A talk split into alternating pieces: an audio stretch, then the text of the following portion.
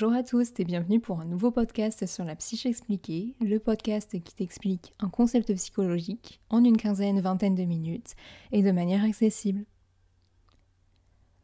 Aujourd'hui, on va parler ensemble du sommeil. Ça va être un thème un peu plus pratique, pragmatique et qui va surtout pouvoir te servir pour appliquer certains conseils, pourquoi pas au quotidien, pour améliorer la qualité de, ton sommeil et euh, surtout apprendre quelques connaissances en plus d'un point de vue euh, neuropsychologique. Alors déjà pour commencer, pour, pour t'introduire ce sujet qu'est le sommeil, je voulais te parler de quelques chiffres hein, qui vraiment mettent en lumière l'enjeu que c'est euh, en tant que neuropsychologue d'en prendre soin. Bien sûr ce n'est pas l'objet d'étude de tous les neuropsychologues, mais ça peut en faire partie et c'est le cas notamment de notre enseignante cette année qui nous a fait ce cours à merveille. Dans le monde, il y a 60 millions de personnes qui sont insomniaques et on reverra justement la définition précise de l'insomnie ainsi que ses enjeux. Une personne sur cinq a déjà consommé des somnifères et il y en a 131 millions de vendus par an en France. Le sommeil reste donc encore aujourd'hui un problème majeur à traiter et ça ne semble pas s'améliorer. Quand on parle de sommeil, on peut également penser à la notion de rythme biologique. C'est ce qui va justement rythmer euh, notre sommeil, nos cycles. Et on le définit, ce rythme biologique, comme l'ensemble des phénomènes physiologiques et comportementaux dont l'intensité va varier au cours du temps de manière cyclique. Ce rythme biologique, en général, on le représente par une courbe, hein, et euh, notamment ce qui permet de caractériser les différents rythmes biologiques, parce qu'il y en a trois différents, c'est sa période. La période, c'est tout simplement la durée d'un cycle complet euh, dans, dans ce rythme biologique, justement. Parmi ces rythmes, on va trouver le rythme circadien, et c'est celui que peut-être tu connais de nom et qui est le plus étudié chez l'être humain. C'est ceux qui présentent une période, donc une durée globale d'environ 24 heures c'est l'exemple de euh, la mélatonine, qui est l'hormone qui va être sécrétée par une région du cerveau et qui va être essentielle pour assurer une bonne nuit de sommeil. Elle est notamment sécrétée entre 2 et 4 heures du matin et elle est sensible à la lumière, ce qui va euh, inhiber finalement cette sécrétion et nous permettre de nous réveiller plus facilement euh, au cours de la matinée. En plus du rythme circadien, on trouve également le rythme ultradien c'est le rythme dont la durée est inférieure à 24 heures. Et c'est par exemple la prise de repas, les cycles de sommeil, etc. Et enfin le rythme infradien, dont cette fois-ci la durée globale est supérieure à 28 heures, et ça peut aller même jusqu'à un an ou plus. C'est le cas des cycles menstruels de 28 jours, ou encore des périodes de migration ou d'hibernation. Ces rythmes biologiques, c'est très bien de les définir et de voir euh, comment, comment on les caractérise, mais pourquoi finalement ils sont là, pourquoi est-ce qu'on est a ça? Et ça nous permet tout simplement d'anticiper les changements euh, cycliques de l'environnement. Donc c'est-à-dire voilà toutes ces petites euh, évolutions de l'environnement, ça permet de, de, les suivre pour mieux s'adapter en termes de survie, de reproduction de l'espèce et aussi de vivre ensemble, donc de synchroniser nos activités d'une même espèce finalement. Je t'ai parlé tout à l'heure du rythme biologique, mais en réalité, il y a plusieurs rythmes biologiques qui sont euh, situés dans différentes régions du corps. Mais euh, voilà, on trouve quand même un principal rythme biologique qui est situé dans ce qu'on appelle les noyaux suprachiasmatiques de l'hypothalamus. C'est un nom un peu barbare, mais c'est une toute petite région dans le cerveau, mais qui est complètement autonome et indépendante. Hormis ça, ce rythme biologique, il est à la fois déterminé par notre organisme, hein, par, une horloge, interne, qui va fonctionner seule, et c'est ce qui a notamment été vérifié par l'explorateur Michel Siffre le 17 juillet 1962. Il a passé quelques jours euh, en s'isolant complètement à la fois de la lumière, des bruits, donc de la vie euh, humaine, animale, etc. Et il est ressorti le 14 septembre et il pensait être le 20 août. Donc on voit finalement que sans, euh, sans aucune stimulation, déjà ce rythme endogène qui est présent naturellement chez nous va se décaler au fur et à mesure. Puisque ce rythme endogène n'est pas de 24 heures mais de 24 heures 10 en réalité, en moyenne, chez un sujet qui est sain. Et donc si on n'avait aucun rythme extérieur, aucun facteur extérieur exogène donc qui vient nous réguler, eh bien on serait tout le temps décalé l'importance de la lumière notamment euh, pour, euh, pour synchroniser cette horloge interne. En parlant de lumière et euh, d'impact sur le sommeil, il y a euh, la lumière bleue notamment, donc l'impact des écrans. Cette lumière bleue, en fait, elle va stimuler les récepteurs de la, rétine et faire comme s'il faisait encore jour. donc le cerveau va travailler, il, va, voilà, il ne va pas finalement pouvoir capter que c'est l'heure de s'endormir, donc ne pas pouvoir euh, capter cette obscurité qui est caractéristique justement du sommeil. Et ça va réduire finalement la sécrétion de mélatonine et donc retarder l'endormissement. Une désynchronisation de l'horloge interne due voilà, à des impacts comme la lumière bleue ou autres vont impacter les fonctions physiologiques euh, de, l'être humain, comme l'attention, la concentration, l'humeur, etc. Et tu l'as peut-être déjà toi-même vécu, quand on est fatigué, en général, on a du mal à avoir des émotions assez stables, on a du mal à se concentrer, etc. Cette désynchronisation peut être due à plusieurs choses, donc à la fois la suppression des indicateurs de temps, ça peut être également dû à la prise de certaines substances psychoactives qui vont aller dérégler tout ça euh, à l'intérieur de nous. Et donc ça va tout ça engendrer différents troubles dont on va reparler à la fin de ce podcast pour le clôturer. Donc euh, rendez-vous dans quelques minutes pour parler de tout ça. Le sommeil, c'est pas seulement un stade, ce n'est pas seulement une phase au cours d'une nuit. Déjà, il faut savoir qu'on a environ 4 à 5 cycles de sommeil au cours d'une nuit, donc entre 7 et 9 heures, et c'est ce qui est tout à fait recommandé pour que tout ce qui se joue pendant le sommeil se mette en place, et ça, ça pourra faire l'objet d'un épisode 2 sur le sommeil si ça t'intéresse. Ce sommeil est en réalité composé de deux sous-types, donc le sommeil à ondes lentes, qui lui-même est divisé en stades d'endormissement, en sommeil lent léger et en sommeil lent profond. Et ensuite on trouve le sommeil paradoxal, et c'est notamment dans cette période que l'on va faire des rêves. Un cycle de sommeil dure environ 90 minutes et comme je te le disais, il y en a, environ 4 à 5 euh, par nuit en moyenne. En première partie de nuit, on va plutôt trouver majoritairement du sommeil lent profond, alors qu'en deuxième partie de nuit va venir ce sommeil paradoxal. Et tout ça est entrecoupé de mini-périodes d'éveil, et euh, bien sûr ça dépend de ton état, euh, de ton état global hein, finalement, c'est-à-dire qu'en vieillissant, ces périodes d'éveil vont quand même euh, augmenter, on ne peut pas y faire grand-chose, ou alors en cas de stress assez important, ça peut aussi jouer, et ça on en reparle également tout à l'heure. Le sommeil est impliqué dans plusieurs fonctions et je pense que tu t'en doutes, comme par exemple la récupération, donc physique, hein, puisque le sommeil va permettre euh, l'organisation, donc la production d'hormones de croissance pendant le sommeil lent. Et euh, ça peut, euh, une privation de sommeil peut avoir pour conséquence des bouleversements immunitaires, donc on peut tomber plus facilement malade. Et ici, ce qu'on va voir un peu plus en détail, c'est l'impact finalement sur les fonctions cognitives d'une privation de sommeil. Ce qui a été fait notamment, c'est que plusieurs études ont montré qu'un manque de sommeil entraîne une augmentation du temps de réaction euh, à un stimulus quelconque, des fluctuations intentionnelles, des difficultés de détection des erreurs et une augmentation des oublis. Cependant, il faut savoir que ces, effets en fait sont dose dépendants, ce qu'on appelle dose dépendants, c'est-à-dire que moins on va avoir de sommeil et plus ces effets vont être forts. Cependant, ils sont réversibles après une bonne nuit, mais pas une seule. C'est-à-dire qu'une privation partielle d'une heure ou deux euh, par jour de sommeil nécessite une dizaine de jours de repos ensuite. Donc il est vraiment très important de prendre soin de son sommeil.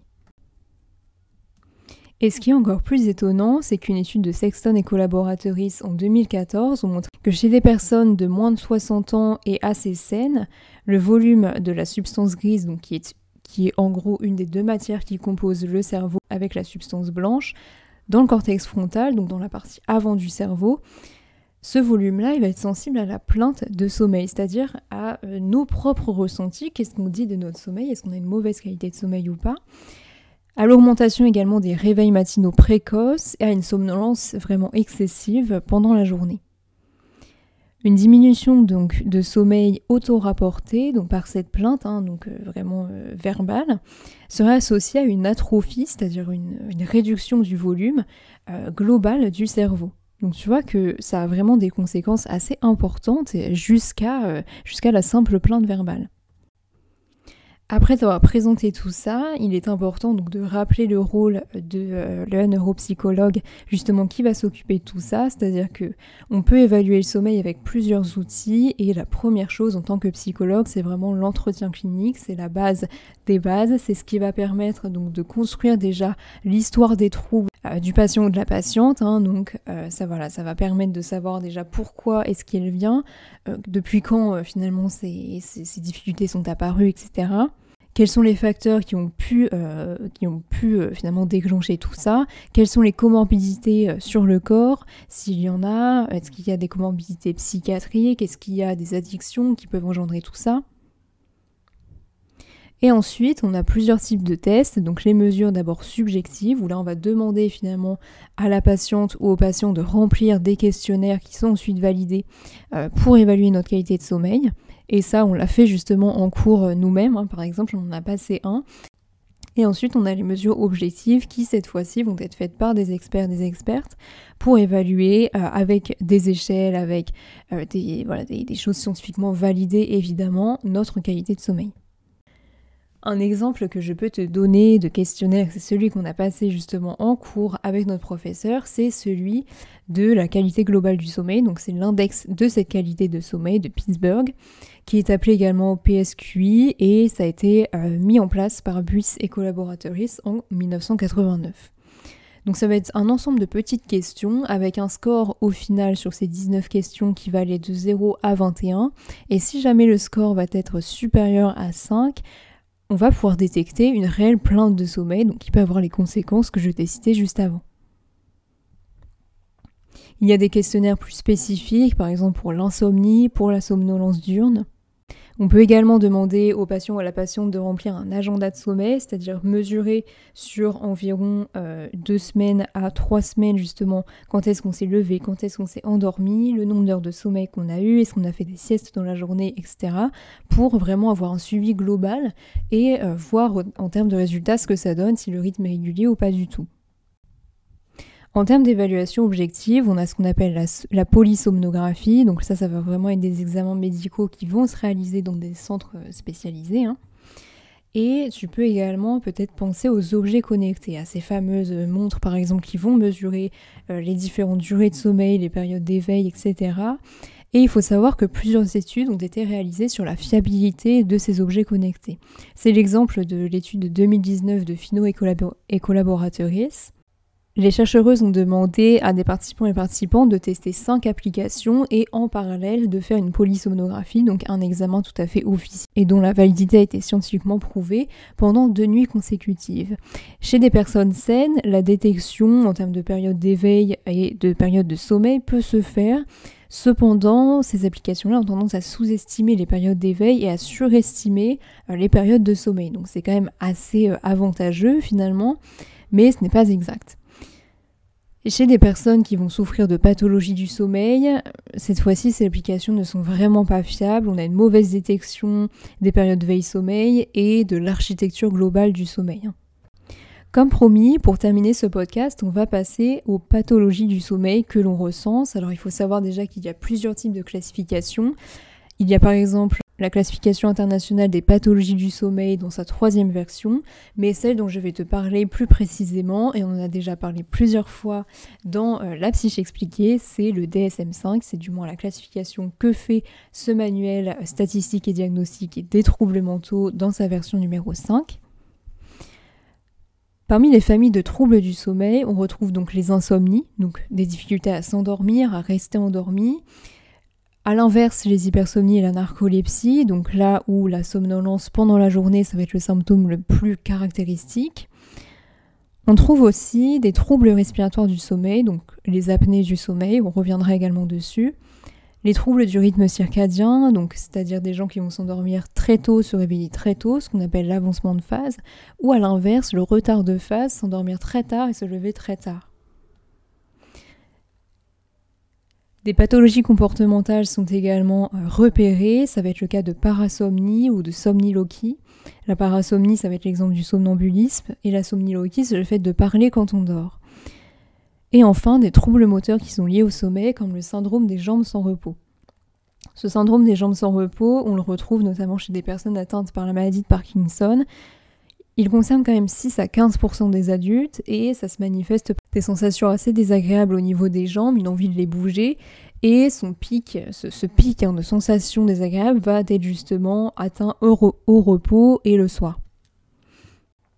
Parmi les insomnies, on trouve 20 à 30% des adultes qui vont quand même présenter une plainte d'insomnie à l'heure actuelle. Après, ce qui est vraiment pathologique, c'est l'insomnie chronique. Hein. C'est-à-dire que là, ça concerne 10% des adultes et là, ça va être des difficultés donc à s'endormir, des éveils nocturnes. Pour que ce soit caractérisé comme chronique, il faut que ça se passe au moins trois fois par semaine, depuis au moins trois mois, et que ça ait des conséquences négatives, des répercussions fonctionnelles donc sur nos activités hein, pendant la journée. De plus, ça ne doit pas pouvoir être expliqué par une autre euh, pathologie. Et ça, c'est justement les petits critères du DSM5 que tu as peut-être maintenant l'habitude de retrouver. C'est-à-dire que sans ça, on ne peut pas dire que c'est quelque chose de chronique. Puisque évidemment, ça nous est arrivé à tous hein, de, voilà, de mal dormir, de, faire une nuit blanche, euh, quelle que soit la raison. Mais tant que tout ça ne se répète pas au cours du temps pendant une certaine durée, on ne peut pas réellement parler de pathologie. A l'inverse, une des pathologies les plus caractéristiques du sommeil, c'est la narcolepsie. C'est assez rare, hein, c'est-à-dire qu'il y a entre guillemets seulement 300 à 400% de nouveaux cas par an en France, et il y a deux pics d'apparition cependant à 15 ans et à 35 ans. 3 à 4 fois par jour, la personne va avoir une envie irrésistible de s'endormir et on peut également euh, ressentir ce qu'on appelle des cataplexies et des hallucinations. Les cataplexies, ça va être une perte soudaine de tonus musculaire sous l'influence d'une émotion positive, souvent, qui peut être soit totale, donc la personne va s'effondrer, soit partielle, c'est-à-dire une partie des muscles, que ce soit du visage ou du corps. Donc c'est assez impressionnant. Les apnées, ce qu'on appelle donc les apnées obstructives du sommeil, ça va être caractérisé donc par des apnées, des hypopnées, c'est-à-dire une réduction du flux respiratoire et non un arrêt comme dans le cas de l'apnée, il y a des facteurs de risque, hein. par exemple si on est un homme âgé, en surpoids, avec de l'hypertension.